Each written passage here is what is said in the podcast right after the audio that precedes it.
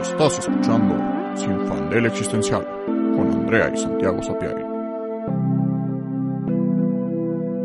En el episodio de hoy, Me, Myself and I. Yo, yo y yo.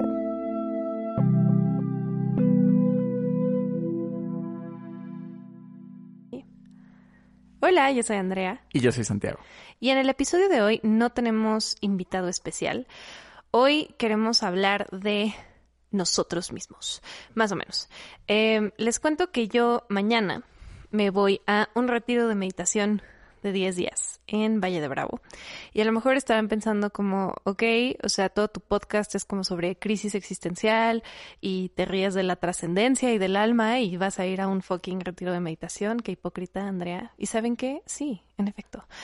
Pero no, eh, quiero platicar de esto porque... Eh, bueno, una, porque creo que cuando regrese tal vez sea una persona diferente. Ya veremos qué pasa. Nos vemos pronto.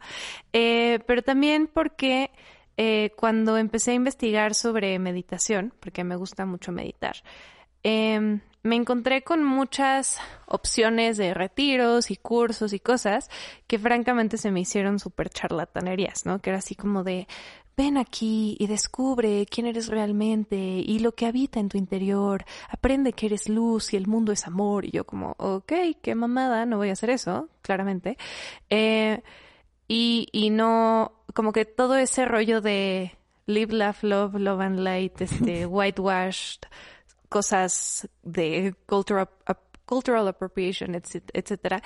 Todo ese rollito espiritual no es lo mío.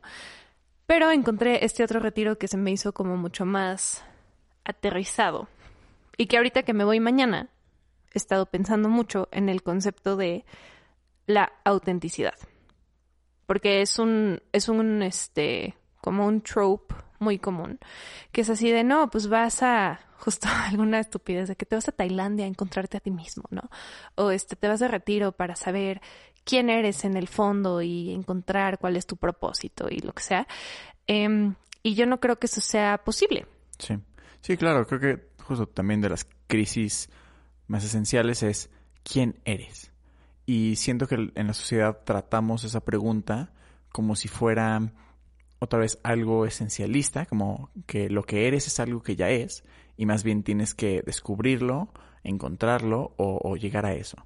Como, como dijo Shrek, si fuéramos una cebolla, ir pelando las capas y encontrar que eres más cebolla al final. que sigue siendo una pero cebolla. justo, que sigue siendo una cebolla, pero justo encontrar que eres al centro, ¿no? Y porque esa es la retórica, es encuéntrate a ti mismo, descubre quién eres, este, de chico en el sentido como cuando vas a entrar a la carrera, esa es la retórica, como, ay, encuentra qué es lo que quieres ser. O sea, siento que no es tanto un decide qué es lo mejor para ti o, o piensa y reflexiona qué te hace feliz, más bien como, ay, descubre quién eres tú. Este, ve, realiza, o sea, justo encuentra a ti mismo y, y, encuentra qué carrera es la mejor para quién eres en realidad. Uh -huh. Y es eso, ¿no? Como encontrarte a ti mismo. Pero al final, como hemos hablado, nosotros no creemos en las cosas esenciales. Y siendo que igual, hablar de la identidad de esa forma es, es medio, este, pues reduccionista. Reduccionista, ¿no? exacto. Porque... Y también como medio místico. O sea, creo uh -huh. que eso es lo que me hace pensar que, o sea, en vista de que no creo que tengamos alma, y ahora como soy pelirroja menos, eh, pues no, no, no concibo el hecho de que tú seas una sola cosa, ¿no? O sea, eso que dice Santi es, ok, va, este, tú tienes que encontrar quién eres realmente para decidir qué carrera vas a tomar, porque es tu destino, casi casi, como que te lo pintan como que es un llamado que viene hacia ti y que lo vas a encontrar y vas a descubrir quién eres y bla, bla, bla. Y creo que se deja muy de lado el hecho de que esas cosas se construyen. O sea, tú cuando naces, no es que seas una, no es que seas la navaja de Ockham, ¿no? Y que no tengas nada y que seas un como empty vessel listo para ser llenado. Creo que tampoco es así. Si tienes información genética, este, cualquier vivencia que hayas vivido adentro de tu mamá, que no te acuerdas conscientemente, pero que pues está ahí. Hay muchas cosas, pero no creo que llegues al mundo ya siendo quien eres. Sí. Porque pues sería como ignorar todo el proceso de tu infancia, de crecer, de lo que aprendes, de tu entorno, de las personas que se te cruzan. O sea, el tener esa idea de una esencia humana borra la experiencia humana. Y aquí el tema, más allá de esto que ya habíamos platicado, como de, pues sí, o sea, no, claramente no es que tú seas una sola cosa y ya, y eso está en el fondo y no se puede cambiar, es el rollo de la autenticidad. Yo lo que estaba pensando, y por, o sea, el por qué llegó esta crisis a mí, es porque justo no sé qué vaya a pasar en el retiro. O sea, no tengo idea. Me voy mañana y no voy a hablar en 10 días. Eh, no voy a tener celular por 10 días, no voy a nada por 10 días. Este, voy a estar como totalmente eh, aislada del mundo y es como meterte a un este isolation tank, como Eleven en Stranger Things, ¿no? Es meterte a, a flotar en el espacio sin estímulos externos y a ver qué descubres. Y no es que yo crea que no haya nada dentro de mí, ¿no? Claramente sé que hay muchas cosas que hay que descubrir, pero me quedé pensando como, o sea, sí creo que puedo llegar como a muchas cosas buenas el, al, al tener este espacio como para solo descubrir qué hay sin el, sin el estímulo externo, pero no creo que voy a llegar como a mi, a mi yo más auténtico o algo así. Y también me quedé pensando eso en cuanto a las interacciones sociales, que muchas veces existe esta idea de que o eres una persona auténtica o no, o te estás poniendo una máscara. Y yo tengo la teoría de que en realidad las personas, entre comillas, auténticas, nada más son los que son mejores actores. O sea, no creo que, que neta vayas por la vida siendo 100% tú, porque eso no es viable. O sea, porque si eres 100% tú, vas a lastimar los sentimientos de muchas personas, vas a hacer cosas inapropiadas, no estarías como siguiendo las leyes sociales, no, las reglas sociales, como que tiene muchísimas implicaciones que es como, ¿en serio cuando sales de tu casa y vas a una fiesta con tus amigos más cercanos, eres 100% tú? Cuando ya estás hasta la madre de la fiesta y te quieres ir a tu casa, ¿les dices eso? dices, oye, la neta, ya me diste hueva, me voy a ir a mi casa. ¿Dices eso? O vas al supermercado y cuando una señora te choca con el carrito y te molesta, ¿le mientas la madre every time? No, todos tenemos como ese, pues como un, un, un límite, ¿no? Todos, todos sabemos que hay formas como apropiadas de comportarse y no. Sí, exacto. Al final las interacciones sociales son, pues eso, constructos sociales y aprendemos las normas y cómo hay que interactuar. Este, y no en el sentido como de restrictivo de no me puedo encuadrar en el restaurante, pero incluso de qué, qué tengo que decir, de qué se habla en cierto tipo de encuentro, ¿no? No voy a hablar de tal cosa, de lo mismo en una comida familiar que en una este peda con mis amigos y ese tipo de cosas. Y, pero justo se nos vende como igual muy dual, o eres auténtico o eres súper fake y poser. Este, y yo me acuerdo que yo como en, cuando entré a prepa, tuve esta crisis de, de autenticidad porque empecé a yo juzgarme como que, que estaba siendo, que, le estaba mintiendo a mis amigos y yo ya no sabía quién era y, yo lo, fue de los primeros temas que hablé en terapia, bueno, en la terapia de ese momento. Este, estaba en múltiples terapias, vayan a terapia, en fin, este, ¿qué era eso? Era, oye, es que tengo muchos grupos de amigos, pero con cada grupo soy una persona diferente y me daba mucha ansiedad el juntar grupos. Este, hasta la fecha siento raro juntar grupos de amigos, como que es algo que no, no encaja. Pero en ese momento, el hecho de que no pudiera juntar grupos de amigos, yo lo sentía como que yo estaba siendo este fake con alguno de los grupos de amigos. Yo decía, es que no sé quién soy, no sé si soy el, el Santiago que ahorita me convertí entrando a la prepa, o si soy el Santiago que era con mis amigos de secundaria y que sigo siendo ese Santiago cuando me junto con esos amigos, porque pues a algunos les tengo que estar mintiendo, pero entonces quién soy y, y, cómo hago esto y me da muchísima crisis. Este, y, me acuerdo que yo la alegoría que hice era que me sentía como si fuera un, un cubo de Rubik y que este, cada que llegaba un grupo, como que me modificaba y ponía una cara diferente. Este, pero que al final nunca estaba siendo yo mismo. Este, y lo que me di cuenta platicando en terapia y, y, a lo que llegué es que al final sí estaba siendo yo mismo con ambos grupos, pero estaba siendo, justo como un cubo de Rubik, una diferente cara de mí mismo. Porque somos seres sumamente complejos con muchas dimensiones y nunca puedes ser tú mismo, o nunca puedes ser 100% de tú mismo. Bueno, o yo lo veo así, sino que nunca puedo ser 100% yo mismo porque yo mismo soy contradictorio o, o, soy, o sea, justo tengo, tengo múltiples lados de mí. Hay un Santiago que en las noches nada más quiere dormirse a las 10 y leer o ver Netflix y que le da hueva a la gente. Y hay un Santiago que le gusta salir a empedar y regresar a las 4 de la mañana. Y hay un Santiago que le gusta este ver cine francés que es un plano secuencia de 14 horas y que explora la existencia del ser este a través de eh, un montaje de cómo un señor hace un sándwich. Hay un Santiago que le gusta ver caricaturas súper infantiles, básicas, sin un trasfondo como para adultos de Cartoon Network y ambos Santiagos existen en como que dentro del mismo Santiago que yo soy.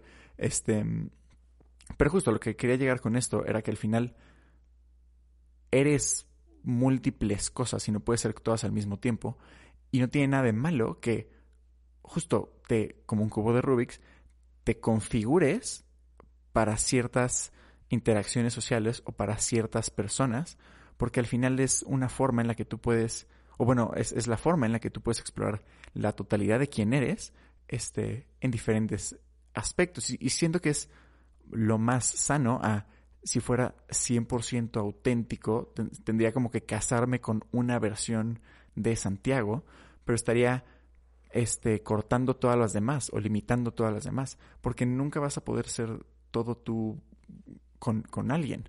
Claro, y también o sea, a mí lo que me pasaba en una crisis similar, eh, contexto, creo, no puedo afirmarlo, y si no les parece, pues me vale madres, pero no puedo afirmarlo, pero es muy probable. Creo, creo que soy autista. No lo sé. Algún día lo sabré, o tal vez no. es una larga historia.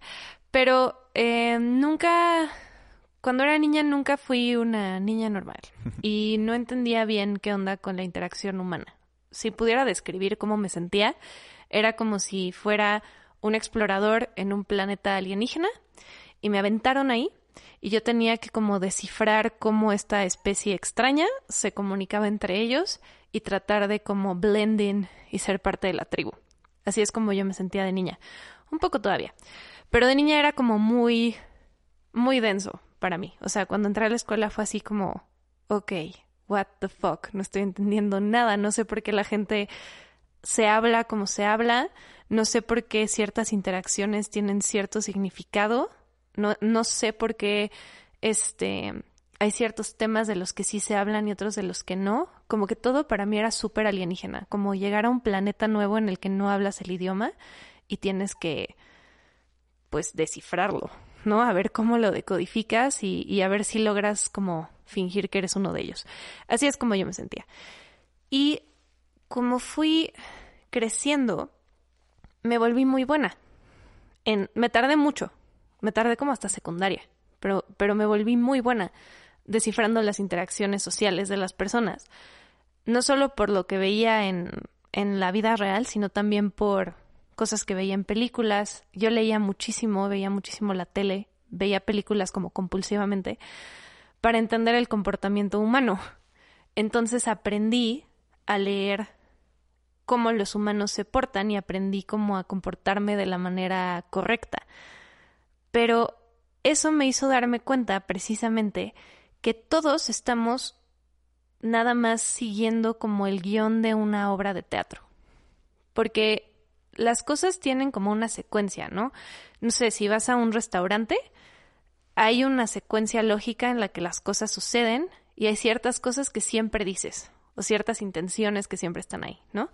Llegas, te bajas del coche, eh, entras al restaurante, te reciben, dices, hay una mesa para cuatro, por favor y te llevan a tu mesa y le dices gracias al mesero y el mesero te ofrece algo de tomar y pides algo de tomar y luego platicas con las personas con las que estás de algo como tranquilo y aceptable para el ambiente y luego te dicen oye, ¿qué quieres de comer? y pides algo que está en la carta, obviamente no vas a pedir pizza en un restaurante sushi y etcétera. Hay como reglas y reglas y reglas y reglas que son súper obvias, pero que son reglas. Al final son, es un guion. Y todos solo lo seguimos.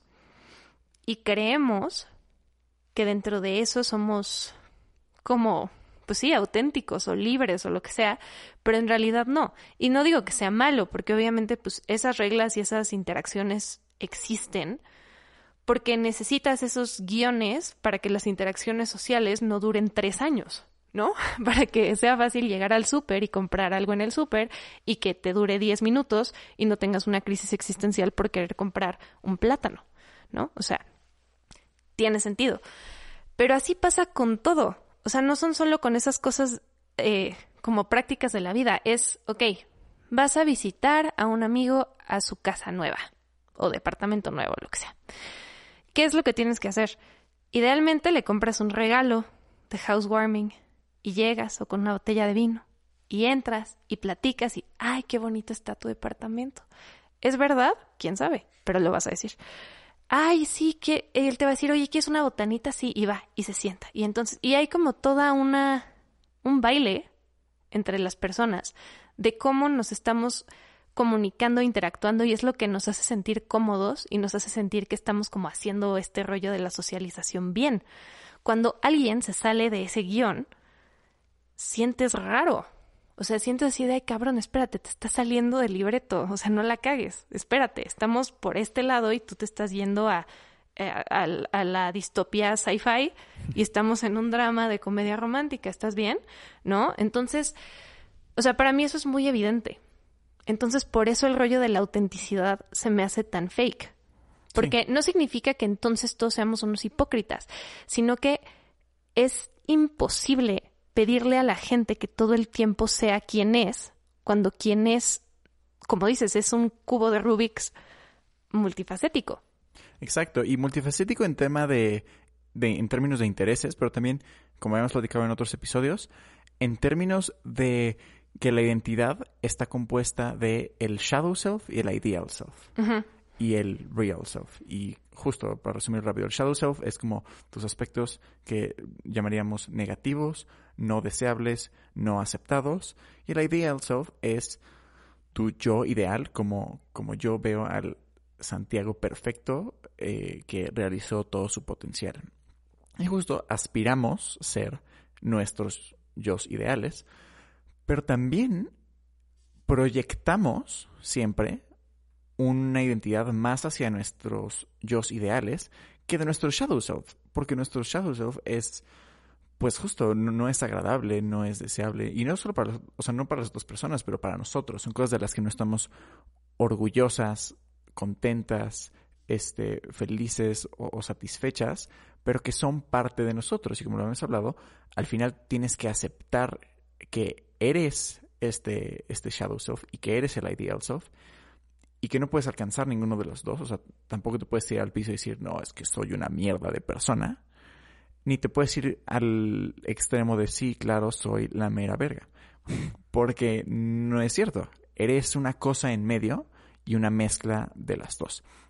Pero justo en interacciones sociales solemos proyectar, obviamente, lo que nosotros deseamos de nosotros mismos. Yo no voy a proyectar, por ejemplo, pues justo si tengo un, I don't know, si soy súper mentiroso, ¿no?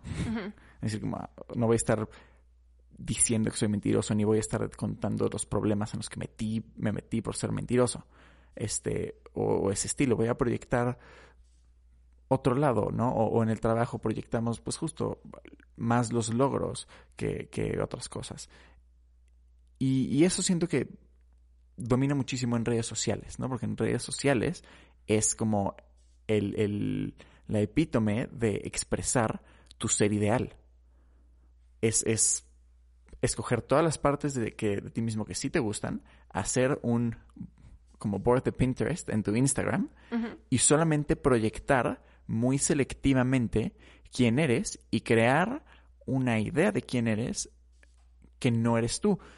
Y justo es la gran crítica de las redes sociales, ¿no? Como, ay, no eres auténtico en redes sociales, así no es la gente, este, y, y, y no, claro que sí, o sea, justo no, no, nadie es auténtico en redes sociales, pero porque no puedes ser auténtico en redes sociales, este, y también no quiere decir que, que lo que proyectas sea 100% una hipocresía. Digo, habrá, habrá personas que sí tengan cuentas de Instagram súper refinadas y que, Ah, o sea, bueno, justo como hemos visto, o sea, toda esta industria de, de, este, casi casi como de Black Mirror, el episodio de Nosedive, de comprar la galletita y el café, tomarte la foto y luego tirarlos porque están asquerosos. Sí. Este, O que de, sí existe. de como todos los filtros de esta aplicación de Facetune.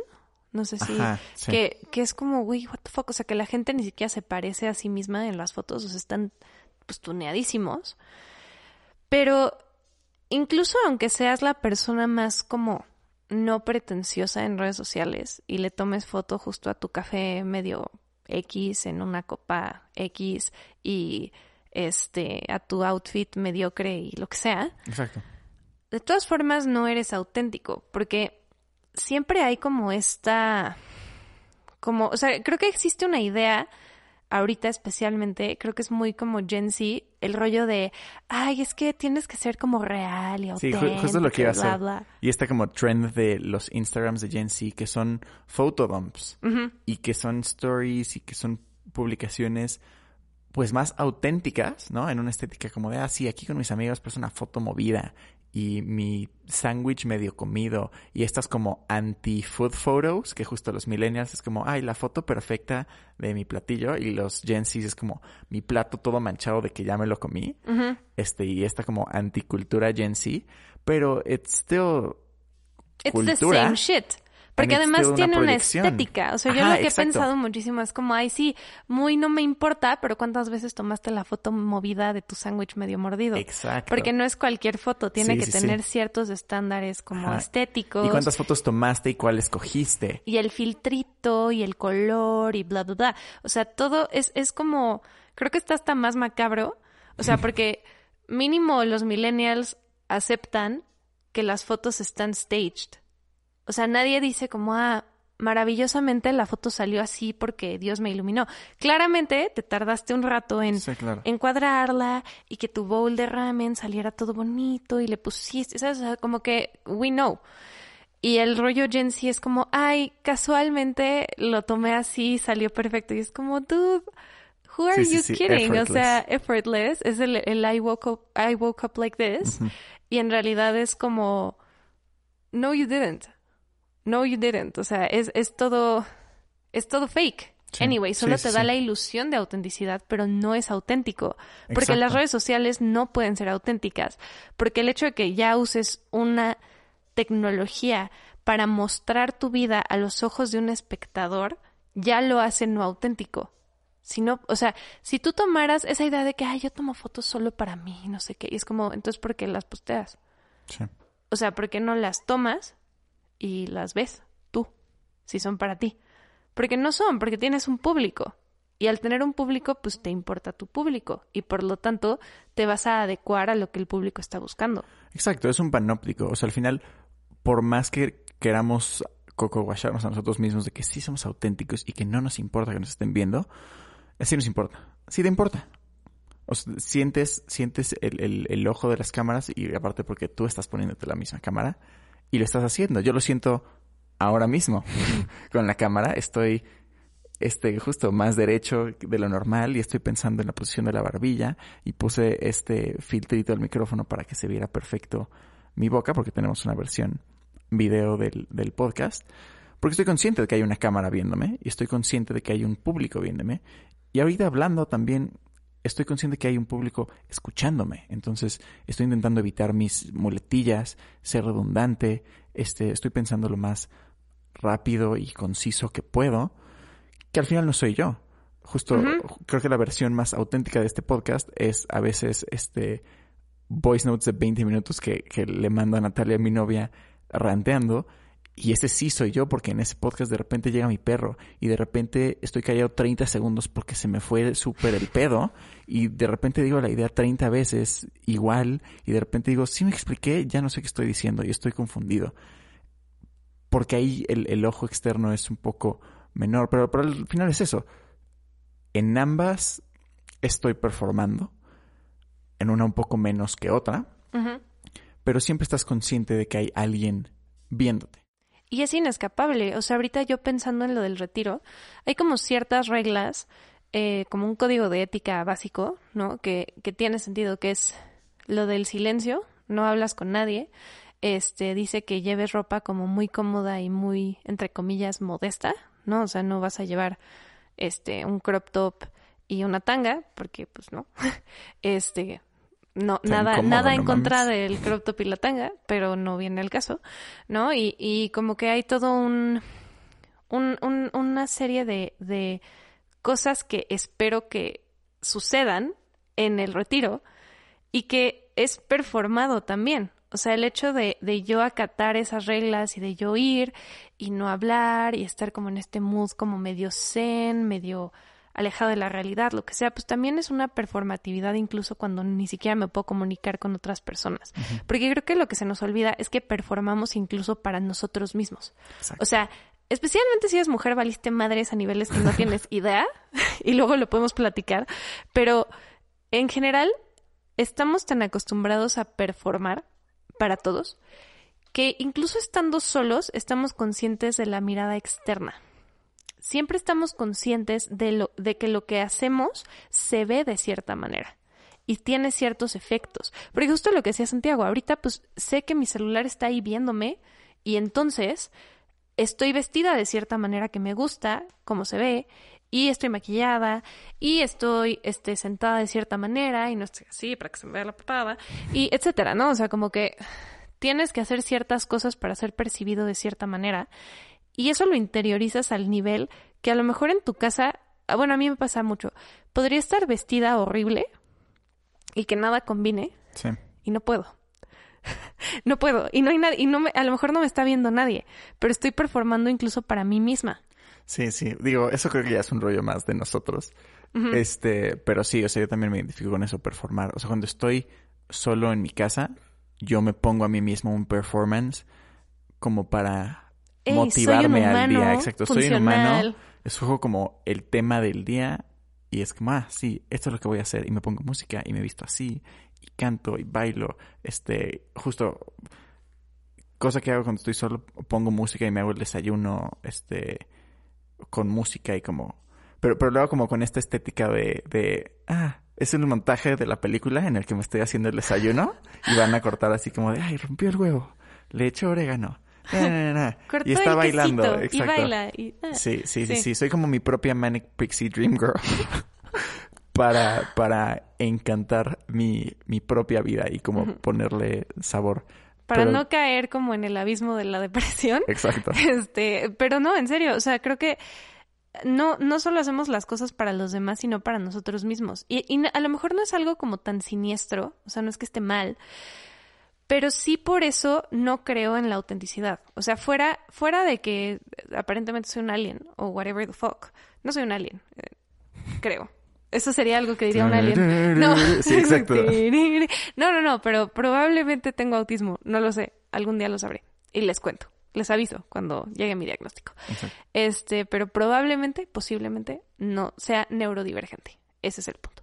Entonces, desde ahí, como que el hecho de poder ver tan claramente como los hilitos que mueven a todos, me hizo llegar a esa conclusión y que ahora creo que es lo que más me da curiosidad de este retiro y que pues ya les contaré cuando regrese, pero no sé qué voy a encontrar porque no no creo que haya como algo específico dentro de mí que esté esperando a salir, ¿sabes? No creo que yo sea una piedra con un diamante adentro. No creo que así sean los humanos.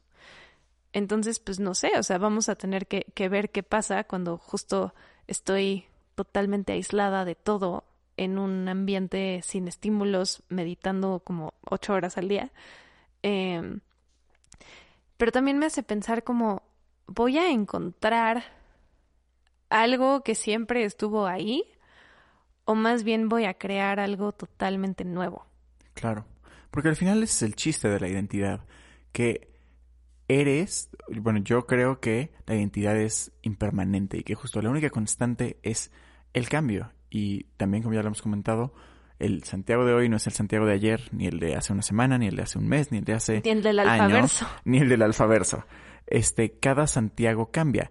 Y cambia en el sentido de que veo un video de hace un año y digo como, ay, ese Santiago está haciendo cosas como que hoy ya no hago, ¿no? O, pero incluso ayer o, hoy mismo, hay días en los que al final del día llegas a tu casa después de haber, no sé, fuiste a comer con tus amigos y dices, ¿por qué dije esto? ¿Por qué hice esto?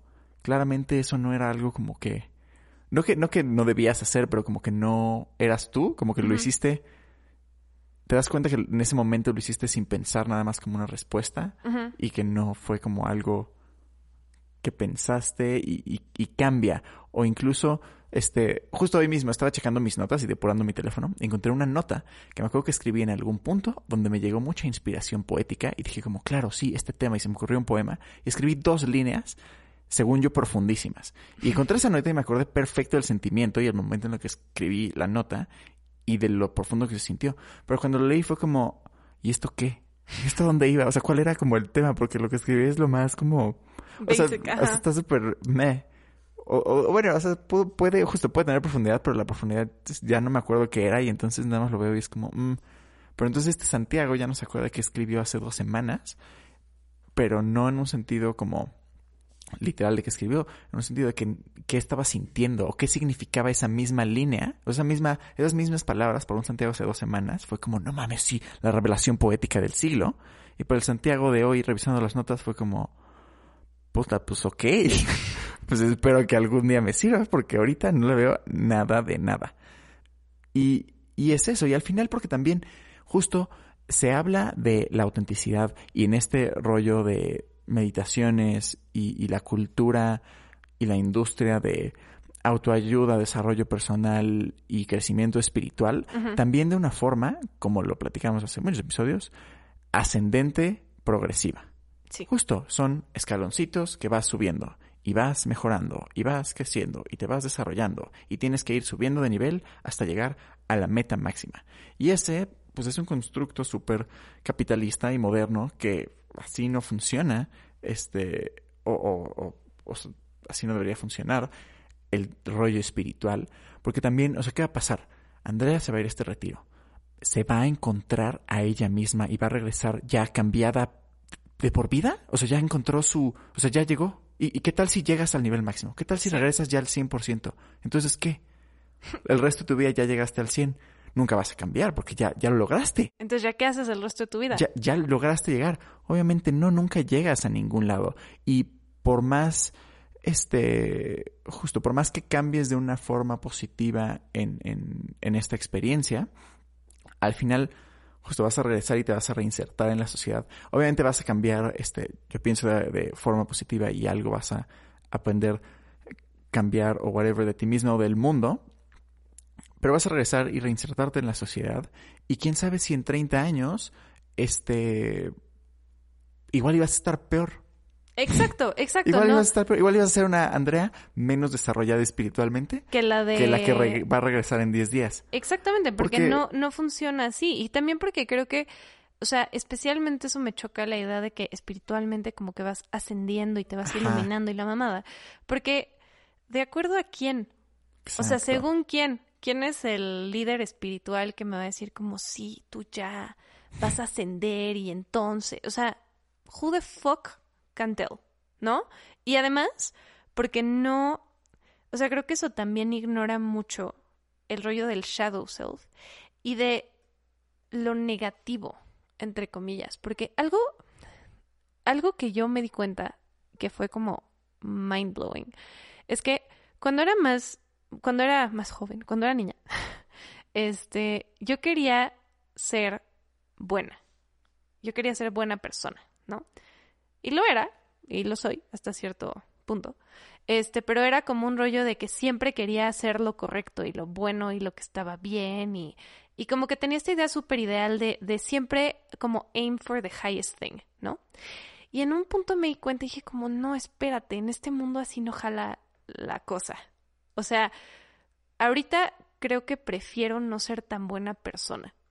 O sea, extrañamente, en vez de ahorita decir como quiero ser la mejor y la más linda y la más amable y la más no sé qué, mi crecimiento, entre comillas, espiritual, porque yo más que eso lo veo como un dominio de la mente, no tanto espiritual, pero va mucho más hacia hacerme más fuerte, no hacia hacerme más buena. Y creo que eso es algo que a mucha gente le cuesta trabajo entender, porque es como, pues si vas justo a estas cosas es para, sabes, como servir a la humanidad y no sé qué. Y es como, o sea, sí, no estoy diciendo que no, no estoy diciendo que quiero ser una mala persona y patear perritos en la calle, no, no quiero ser cruel de vil, pero creo que esta idea como de una bondad máxima y que consume todo es imposible y además es como medio de culto, ¿no? O sea, se me hace como como una doctrina, pues sí, como de un culto que es como sé el más bueno y da todo a todos y el amor y la madre. Y es como, mmm, ¿por qué? ¿No? Como que quién, quién se va a aprovechar de eso, de que te entregues de tal manera. Siempre hay alguien, ¿no?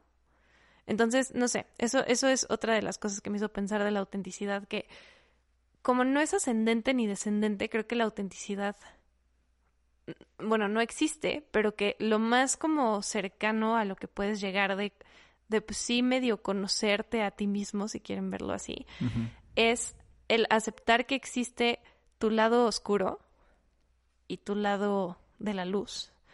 Y que los dos existen y van a existir para siempre.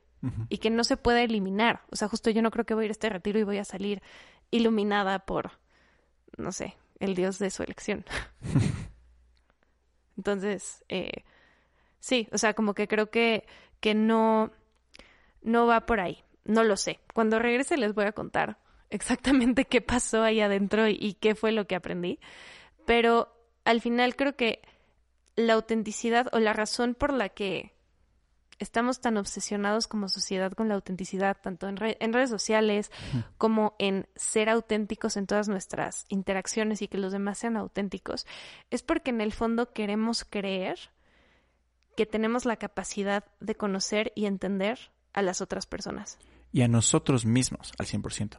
Creo que es eso. Al final nos agarramos de la esperanza de poder decir, sí, Santiago es algo y puedo serlo. Y puedo creo que es otra vez el vacío. O sea, es otra vez poder decir, sí, puedo llegar a ser 100% de mí mismo.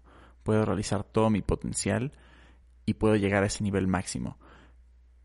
Pero al final no puedes ser auténtico 100%, este, porque cambias todo el tiempo y lo mayor que puedes hacer, lo más auténtico que puedes hacer, sí, también para no caer en, ya rollos tóxicos de, de performatividad ya muy extrema, es siempre ser honesto contigo mismo en el presente y aceptar que eres tanto lo bueno como lo malo y que eres algo que siempre va a tener esas dos partes que camina por el medio.